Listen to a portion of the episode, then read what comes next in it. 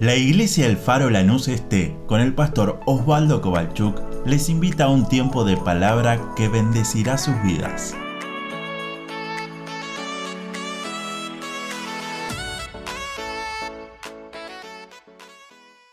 Abra su Biblia conmigo, por favor, en el libro de Job. Mientras que usted busca el libro de Job, ¿dónde está Job? Bueno, lo va a encontrar antes del libro de Salmos.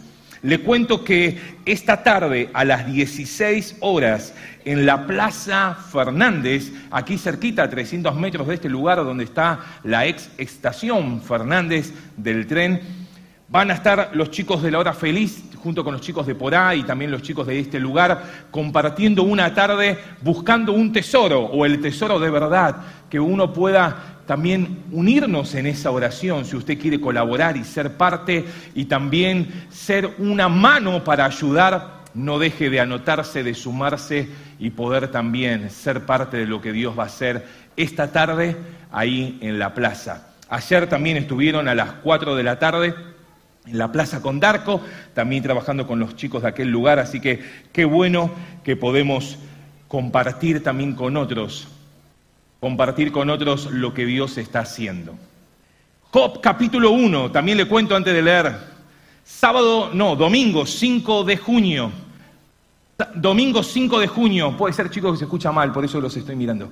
Domingo 5 de junio a las 9 y 30 de la mañana va a comenzar algo que se llama Escuela Faro. ¿Qué significa eso o para quién es? Es para todos aquellos que todavía no han hecho ningún curso en el seminario, todavía no han estudiado la palabra en profundidad o no lo están haciendo en este momento, es para todos aquellos que desean conocer más de Dios. La primera materia que va a empezar el domingo 5 de junio es introducción bíblica, va a ser todos los domingos de 9 y 30 a 10 y 30 horas de la mañana en este lugar, para todos aquellos que lo deseen hacer por favor, anótense, es gratuito, debe ser sí con inscripción previa. No va a ser muy largo, van a ser clases o materias de tres o cuatro clases para que uno pueda empezar y que lo pueda terminar. No hay examen. ¿Están contentos o no?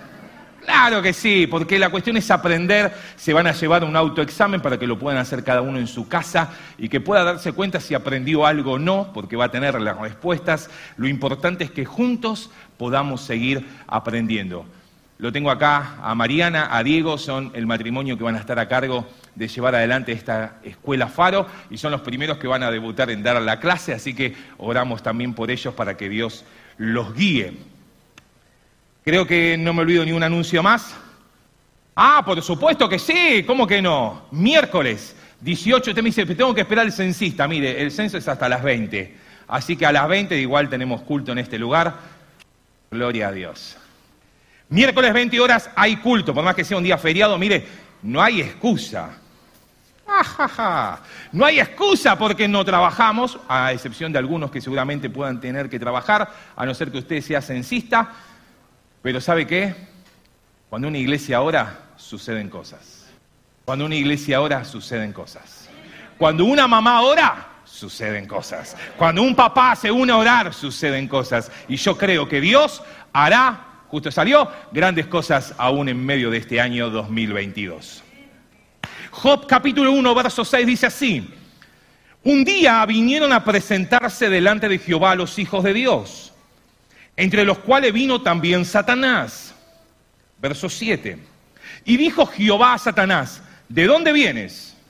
Mira esta frase, Respondiendo Satanás a Jehová, mira, hasta el diablo le habla a Dios y nosotros a veces nos cuesta venir a orar. ¿Lo leyó? A veces nos cuesta venir. Digo algo, no sé si, espero que nadie se me ofenda. A veces los miércoles me dicen, no, es que trabajo hasta tarde. Pero cuando hay partido, a veces tenemos tiempo para mirarlo. No se enoje conmigo. Respondiendo Satanás a Jehová dijo, de rodear la tierra y de andar por ella. Y Jehová dijo a Satanás, ¿no has considerado a mi siervo Job, que no hay otro como él en la tierra, varón perfecto y recto, temeroso de Dios y apartado del mal? Respondiendo Satanás a Jehová dijo, ¿acaso teme Job a Dios de balde? Verso 10, y es el tema de esta mañana. ¿No le has cercado alrededor a él y a su casa y a todo lo que tiene, al trabajo de sus manos, mire lo que hace Dios, has dado bendición. Por tanto, sus bienes han aumentado sobre la tierra. Amén a la palabra de Dios. Mire, cuando hablamos de Job, muchas veces nos centramos en cómo él sufrió, en la prueba de su fe, en cómo él tuvo que tener paciencia, en cómo él fue perdiendo todo poco a poco, en cómo él tuvo que escuchar lo que su señora le decía, en cómo él tuvo que escuchar lo que sus, entre comillas, tres amigos decían. Y no está mal pensar en Job así, pero déjeme en estos minutos meditar un poquito en cómo era Job para después pasar todo eso. Mire, la prédica de hoy lo he llamado el muro de Dios por este tema que lo hemos leído en el verso 10. Tú le has cercado, mire, a él, a su casa y a todo lo que tiene. Y el Dios de Job es el mismo Dios que tenemos nosotros. Es el mismo Dios que te está acercando a vos, a tu casa y a todo lo que tenés. Ese cerco no lo podemos conseguir en Mercado Libre. No lo vas a encontrar, ni en el chino de la vuelta, ni en el ICI, ni en ningún lugar. No lo podemos comprar nosotros, es algo que Dios lo pone en la vida de cada uno de nosotros. Es algo que Él, por su gracia y por su misericordia, pone un cerco. Y déjeme decirle, ese cerco es impenetrable por el diablo. Por eso que si usted lee después versículos más abajo, lo sabe de memoria, Él tuvo que pedir permiso si Dios lo autorizaba a tocar a Job. Uno dice, bueno, pero ¿y si ando en la calle y en chingolo y en esto? Por supuesto que Dios tiene todo bajo control. Y si Él lo permite, el diablo puede meterse en algo hasta con los límites. El diablo está vencido en el nombre de Jesús. Por eso que no se preocupe en poder decir qué tan grande es el cerco si lo va a asustar al diablo. No, eso se encarga Dios. Usted y yo tenemos que ocuparnos en saber cómo era Job para poder tener ese cerco en su vida. Y ese es el tema de hoy. Mire lo que dice la Biblia hablando de Job. Él, dice verso número 8, dijo, Jehová le dijo a Satanás, ¿no has considerado a mi siervo Job que no hay otro como él? Miralo a tu marido y decirle, ¿qué? No hay otro como vos en Chingolo. Sí, pero alguno no le dice nada, ni lo cree usted eso. Dios diciéndole a Satanás, ¿lo viste a Job? ¿Vio cuando nos llaman a la escuela por nuestros hijos? Y uno dice, ¿mi hijo hizo eso? No. Claro, porque una mamá puede decir, ¿lo viste a mi hijo? es el mejor de chingolo. Pero que lo diga Dios que Dios mismo le está diciendo, ¿lo has visto? ¿Has considerado cómo están dando Job? Y me gustan las cuatro cualidades, y en eso estudiamos en esta mañana juntos. Primera, le dice, ¿lo has visto? Él es un varón perfecto. Ah, no le digo que lo mire de vuelta a tu marido porque alguno no lo quiere mirar. Pero uno dice, pero perfecto era Job. No, no, no, déjeme decirle. Mamá, papá que está llevando adelante una familia ser varones y mujeres perfectas. ¿Eh? Pero no puedo. Por supuesto que no lo vamos a poder nosotros. Mire lo que dice Efesios capítulo 4, verso 13. Hasta que todos lleguemos a la unidad de la fe y del conocimiento del Hijo de Dios, a un varón perfecto, a la medida de la estatura de la plenitud de Cristo. Usted me dice, bueno, pero pastor, hoy pequé a la mañana porque comí la otra factura que no tenía que comer. Le agregué más azúcar al mate. Discutí con mi esposa, discutí con mis hijos. Mucha gente a veces dice, bueno, no voy a ir a la iglesia porque soy imperfecto. No, no, déjeme decirle. Aquí está el lugar donde nos juntamos los imperfectos. Pero hay alguien que pagó el precio en la cruz, se llama Jesús para ponerse delante de Dios y nosotros. Y cuando Dios nos mira a nosotros, nos mira a través de Jesús. Por eso que Dios sigue diciendo, en Chingolo hay una iglesia perfecta.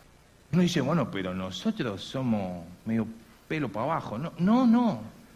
Cuando uno está en la voluntad de Dios, cuando uno está bajo la sombra del Omnipotente, Dios Padre nos ve a nosotros a través de los anteojos, se lo voy a, perdón por los teólogos que están en este lugar por, por usar esa frase, pero para que uno lo pueda entender, nos ve a través de la obra de Jesús. Por eso que Él nos ve que somos perfectos. No porque nosotros humanamente lo seamos, porque es imposible, no hay otro como nuestro Señor que no cometió pecado. Pero Él, Dios Padre, nos puede ver a nosotros a través de Jesús y nos puede decir, hey, en Chingolo también hay hombres y mujeres perfectas.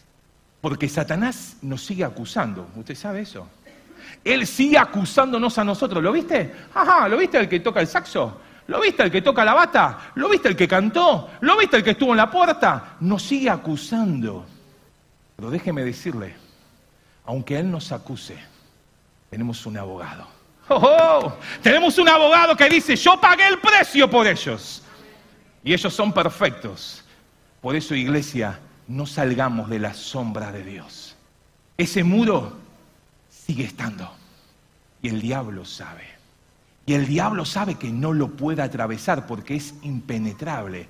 Pero ¿sabe lo que dijo Salomón, un hombre sabio, Eclesiastés capítulo 10, verso 8? Dice, si alguien hace un pozo, ¿lo conoce el versículo ese? Si alguien hace un pozo o si cava un hoyo, se va a caer en él. Pero si alguien aportillare vallado, y uno dice, no uso esas palabras en español, en mi español se lo leo en otra versión, si alguien abre un agujero en la pared, la serpiente lo va a morder. ¿Sabe qué? El muro que Dios pone, el diablo no lo puede atravesar de afuera hacia adentro. Uno dice, bueno, pero le pongo un poco de impermeabilizante para que... No, no, no, no. El que hace el muro es Dios, no somos nosotros. Lo que sí nosotros podemos hacer es abrir huecos en los muros para darle lugar al diablo que pueda picarnos como... El muro de Dios es perfecto, impenetrable, inviolable, nadie lo puede atravesar, a no ser que Dios lo permita, como en este caso. Pero sí hay algo que nosotros podemos hacer, que es abrir huecos en los muros para darle lugar al diablo. Y uno de esos huecos, por ejemplo, es esto, lo que compartí antes en modo de chiste. A veces decimos, no tengo tiempo para Dios, pero hay otras cosas que sí podemos tener tiempo. Y está bárbaro mirar partido. Encima perdimos, ¿no? Usted sabe lo que digo.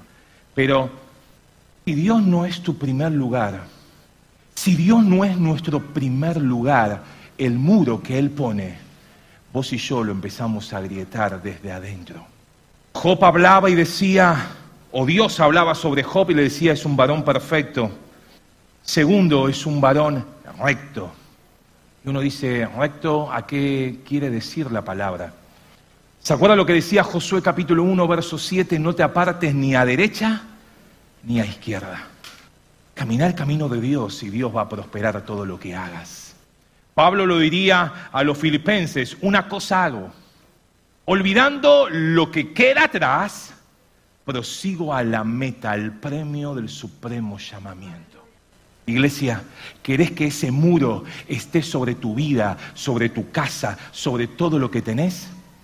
Seamos, primero, lo voy a hacer la gran Ailem. El primero sería, tenemos que ser varones y mujeres perfectas, llenas de Dios, completas en Dios.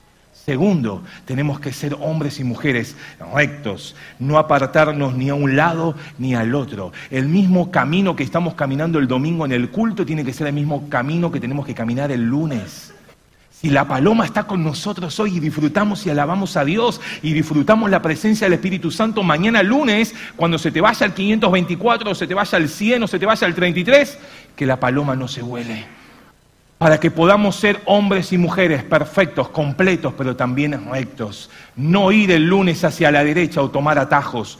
Ah, no, pero acá levanto la mano y doy gloria a Dios. Está muy bien, es parte de la adoración. Y estar en su casa y adorar es nuestra obligación como hijos de Dios. Congregarnos, no como algunos tienen por costumbre de no venir, dice la Biblia, sino que podamos unirnos y levantar juntos nuestra adoración. Si usted entendería el poder que tienen en poder orar juntos como iglesia, el poder cantar juntos, no se preocuparía si hay que levantar la mano o no, porque hay poder y en el mundo espiritual se percibe cuando una iglesia está unida y el diablo tiene que huir, tiene que retroceder. Sigo para que no nos vayamos tan tarde. Tercero, temeroso de Dios. Primero era, no me funciona como Ailem.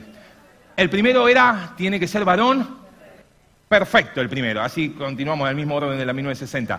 Primero perfecto, el segundo es recto y el tercero es temeroso de Dios. Y uno dice, temeroso de Dios, ¿qué onda? ¿Qué es temeroso de Dios? ¿Le tiene miedo a Dios? oh, si Dios me mira. Dios sabe lo que estamos pensando. Dice la Biblia que la palabra nos salió de nuestra boca y Dios ya la conoce. O sea, ¿con qué vamos a impresionar a Dios? No tenemos nada. Pero ¿qué dice la Biblia? Temeroso de Dios no es tenerle miedo a Dios, al contrario, es tener una disposición de una vida al servicio de Dios, dándolo todo por Él y para Él. Proverbios dice, 19:23, Salomón, el temor de Jehová es para vida. Con Él vivirá lleno de reposo el hombre y no será visitado de mal. Uno dice, bueno, pero ¿y entonces qué significa? Mire, y estoy seguro que esto lo hace el Espíritu Santo. Cuando usted está por entrar en un lugar, dice, ¿estará bien que yo esté acá o no? Déjeme decir al Espíritu Santo que mora en usted, que vive en usted, que habita en usted. Le va a hacer entender y le va a dar paz si está bien estar ahí o no. Cuando usted está firmando negocios o está haciendo cosas y uno dice, mmm, siento algo acá que es el Espíritu Santo que le dice, no te conviene. No es que ahí Dios me mira, uy, tápame, tápame. No, no. O el pastor me vio que salí de tal lugar. No. Mire, hoy no hay que ni, ni, salir a buscar nada. Lo tenemos todo en el Face y en el Instagram. Está la vida de la persona. Mire, es un genio el que creó el Face. Muestra todo, más que, que oh, más que revelación. Mirá el Facebook, ¿sabes qué? Tenés todo. Necesitamos el don de discernimiento, por supuesto, para que no se malentienda, ¿no? Cuarto, apartado del mal. Primero, perfecto. Miralo al que tenés al lado y decirle, somos perfectos en Dios, ¿no? Pero creélo en el nombre de Jesús, ¿no? Rectos, sin tomar atajos, temeroso de Dios. Y por último, apartado del mal. ¿Sabe qué significa eso en otra palabra? Vivir en santidad. Sin santidad, dice la palabra, Hebreos 12, 14, nadie verá a Dios. ¿Y ser santo qué? ¿Comprarme la última Biblia firmada por Anacondia? No. Ser santo es hacer la escuela faro y aprobar con 10. No. Dar un diezmo mejor que el que da el otro. No. Ser santo es apartado de las cosas que contaminan. Bienaventurado el varón, decía el Salmo 1, que no anduvo en consejo de malos, ni estuvo en caminos, no que en la ley de Jehová medita de día y de noche. De eso se trata ser santos. Disponer nuestro corazón en decir, Dios, el muro que hiciste está perfecto, pero no quiero ser yo el que empiece a abrir grietas en el muro para darle lugar al diablo. Por eso que la Biblia dice, ni deis lugar. Porque si vos le empezás a abrir un poquito, una grietita ahí que apenas se ve, el diablo viene, patea y se mete, no pide permiso. Porque el muro es inviolable, es impenetrable, pero si vos y yo permitimos que el muro se agriete, Salomón diría, las pequeñas zorras echan a perder toda la vida. Porque a veces nos empezamos a acostumbrar con la grieta. Mire, hoy hablaba con Ana María sobre unos temas de la escuela bíblica y hablábamos de cómo el pecado se nos empieza a volver un hábito. Y hablábamos esto, si usted deja una bolsa de basura en su casa, en el living, uno dice al primero, che, qué mal ubicada quedó la bolsa. Pero al segundo día ya la empieza a ver con no tanto desagrado. al tercero, al cuarto, a la semana ya es parte de tu vida la, bolsa de basura en el living. Y así es el pecado. Al primero, ay, me siento sucio. Al segundo, bueno, pero si también lo hace el otro. Hasta que llega un momento que la Biblia nos habla en Pablo, no practiquen el... Ya se nos vuelve un hábito, ya se nos vuelve algo cotidiano. La Biblia dice, van a pecar, por supuesto que van a pecar. El que dice que no ha pecado lo está haciendo a Dios mentiroso, pero no practiques, no te mantengas acostumbrado a pecar y que no pase nada. Es como ver cada vez que el muro se está agrietando más y no hacer nada.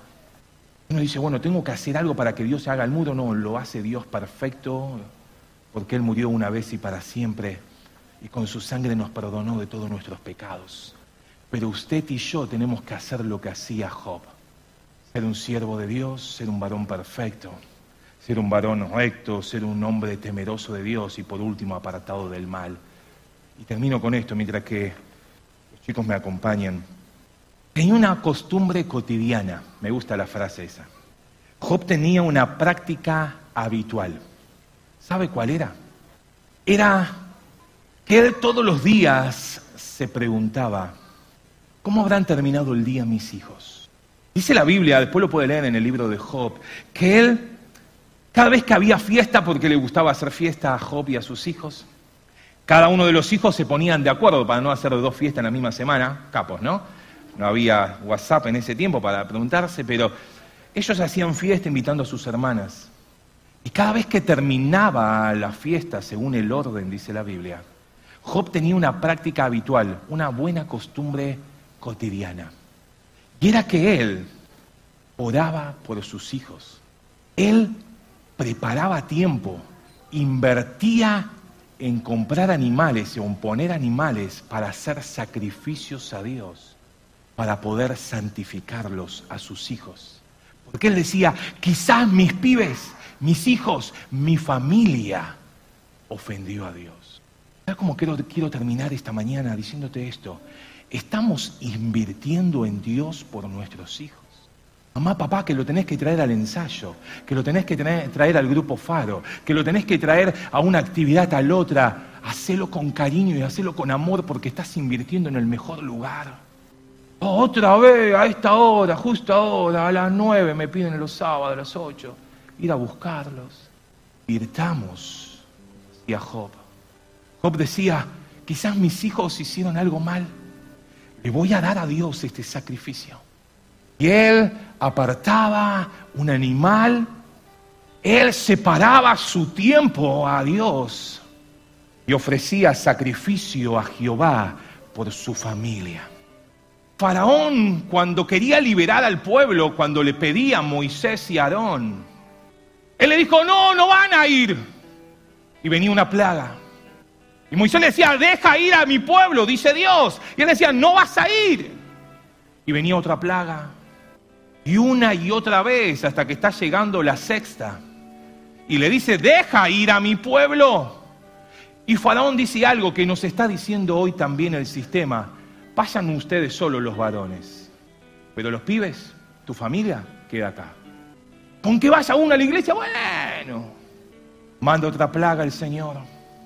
Le dice, deja ir a mi pueblo. Y Faraón le dice, bueno, pasan los varones y con los hijos, pero sus pertenencias quedan acá.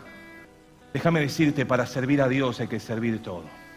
No te comas el verso que el diablo te habla a tu oído.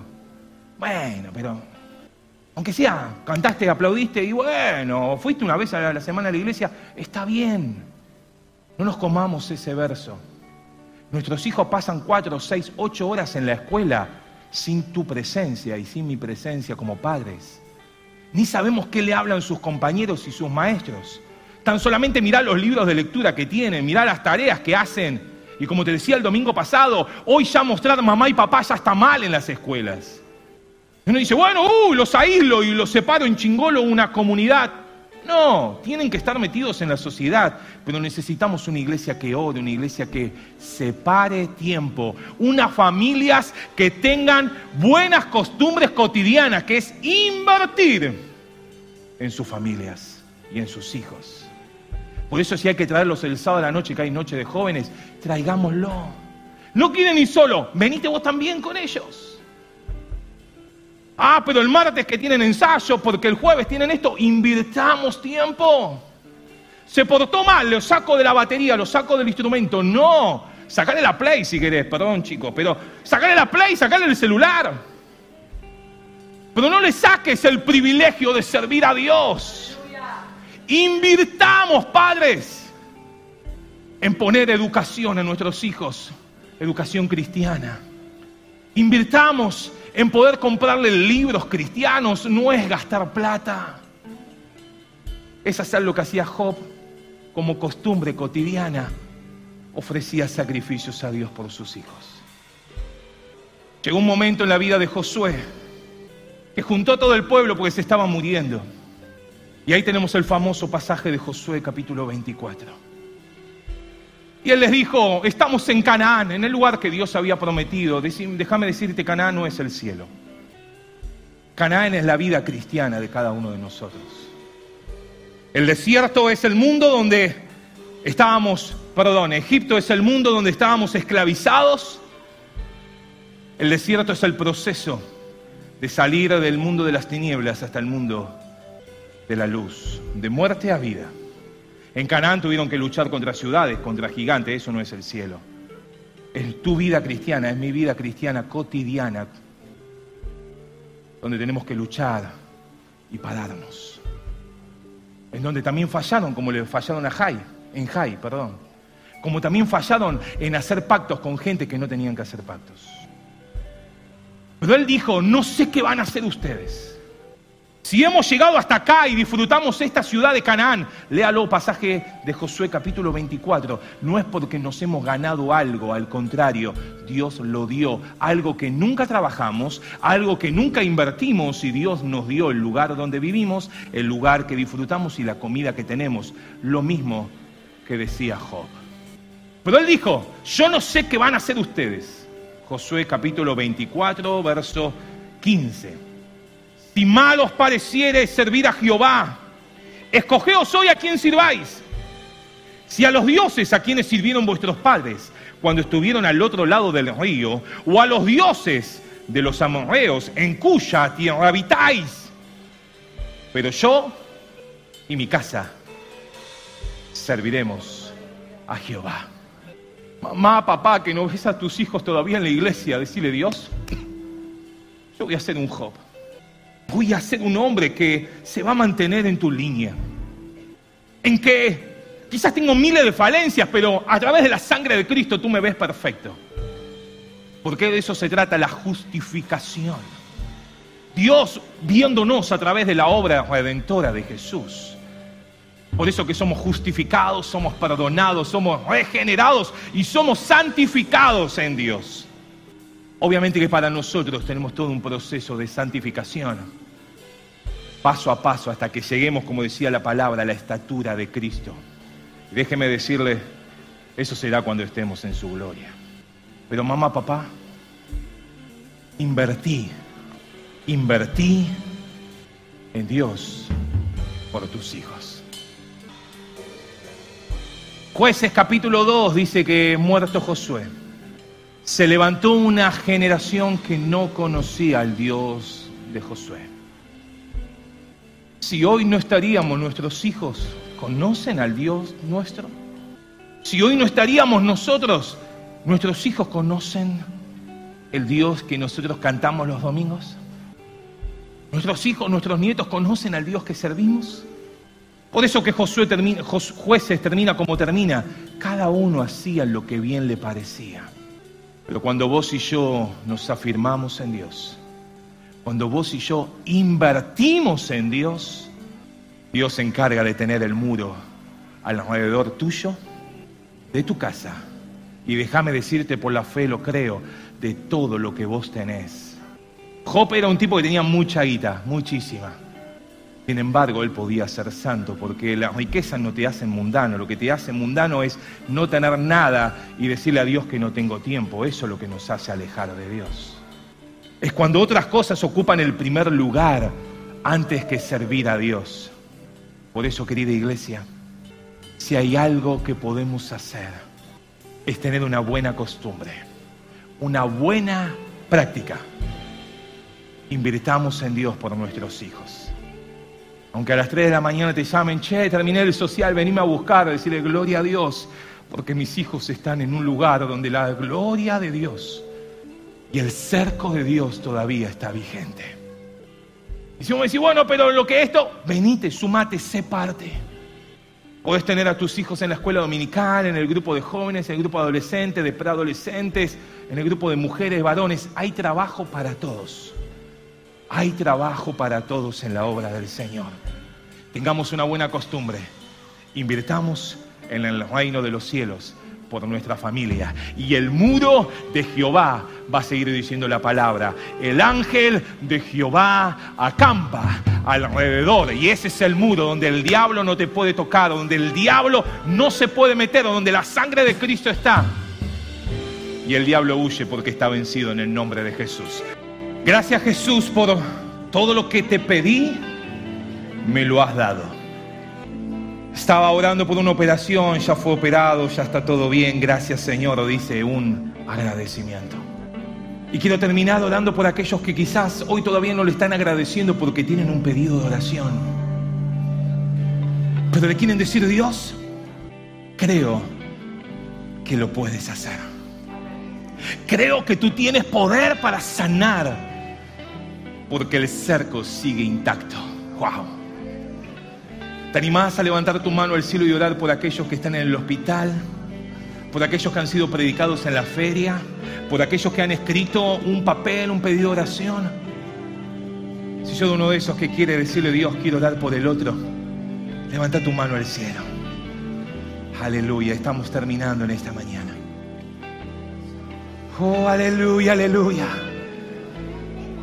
Espíritu de Dios, en esta mañana nos acercamos una vez más a ti.